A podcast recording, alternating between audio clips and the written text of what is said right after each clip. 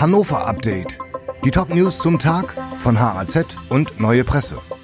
Sonntag, 28. Mai. Brand in Lister Mehrfamilienhaus. Feuerwehr rettet 30 Bewohner. Im Keller eines Mehrfamilienhauses in der Lister Vossstraße hat es in der Nacht zu Sonnabend gebrannt. Wegen der starken Rauchentwicklung wurden drei Personen leicht verletzt. 30 Bewohnerinnen und Bewohner rettete die Feuerwehr aus ihren Wohnungen. In dem betroffenen Gebäude liegt auch die Kultkneipe Plümecke. Die Betreiber gehen aber davon aus, dass sie am Mittwoch wie geplant wieder öffnen können. Christopher Street Day in Hannover. 10.000 ziehen durch die Stadt. Der Christopher Street Day hat am Sonnabend viele Blicke in Hannover auf sich gezogen. 10.000 Teilnehmende zogen bei einer großen Parade durch die Innenstadt. Die queere Community feierte vor allem rund um den Opernplatz. Der CSD bedeutet jedoch nicht nur Party, sondern geht auch mit Protest einher. Gegen Intoleranz und Queerfeindlichkeit für mehr Minderheitenschutz und gesetzliche Gleichstellung. Heute gehen die Veranstaltungen und Feiern des CSD in Hannover weiter.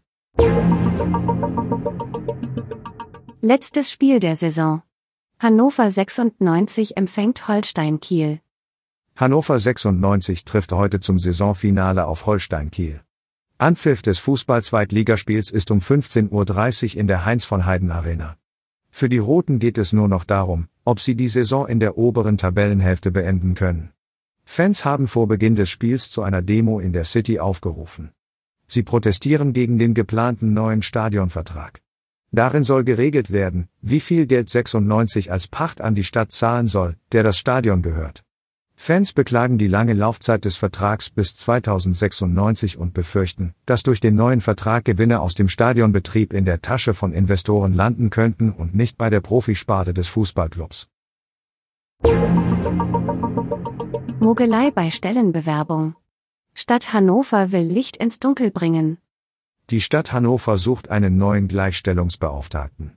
Im Bewerbungsverfahren soll es zu einer Manipulation gekommen sein. Offenbar kannte mindestens eine Kandidatin die standardisierten Fragen, die ihr in einem Vorstellungsgespräch gestellt wurden. Unklar ist, wer die Informationen im Vorfeld an die Bewerberin durchsickern ließ. Die Stadtspitze tritt jetzt die Flucht nach vorn an und stellt alles auf Anfang. Die Stelle wird neu ausgeschrieben, eine neue Bewerbungskommission soll gebildet und eine externe Beraterfirma engagiert werden. Mehr als 40.000 Euro erbeutet. Polizei fasst den Perückenmann. Ein 41-Jähriger soll über Monate in ganz Norddeutschland die EC-Karten von Senioren erbeutet haben. Auch in der Region Hannover. Damit hob der Verdächtige laut Polizei mehr als 40.000 Euro ab. Um unerkannt zu bleiben, trug der Mann immer eine Perücke. Das wurde ihm nun zum Verhängnis. Nach wochenlangen Ermittlungen wurde er jetzt festgenommen. Die Perücke hatte er bei sich, als die Polizei ihn in seinem Auto stoppte. Dieses Hannover-Update wurde maschinell vertont. Der Autor der Texte ist Michael Sobol. Alle weiteren Ereignisse und Entwicklungen zum Tag ständig aktuell unter haz.de und neuepresse.de.